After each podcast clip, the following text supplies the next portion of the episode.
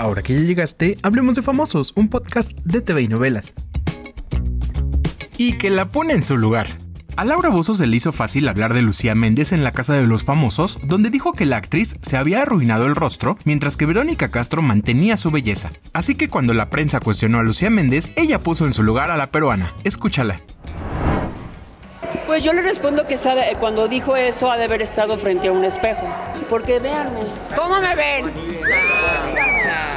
¿Soy bonita o fea? ¿Bonita?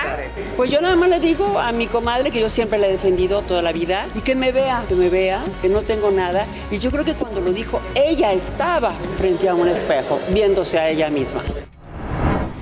Hablando de declaraciones controvertidas, Cristian Nodal sigue en el ojo del huracán, pero ahora porque habló de Grupo Firme, a quienes acusó de pisotearlo cuando su carrera comenzaba. Así que ahora Nodal dice que solo hará duetos y colaboraciones con gente con la que realmente quiera trabajar, y no por compromiso o por quedar bien con alguien.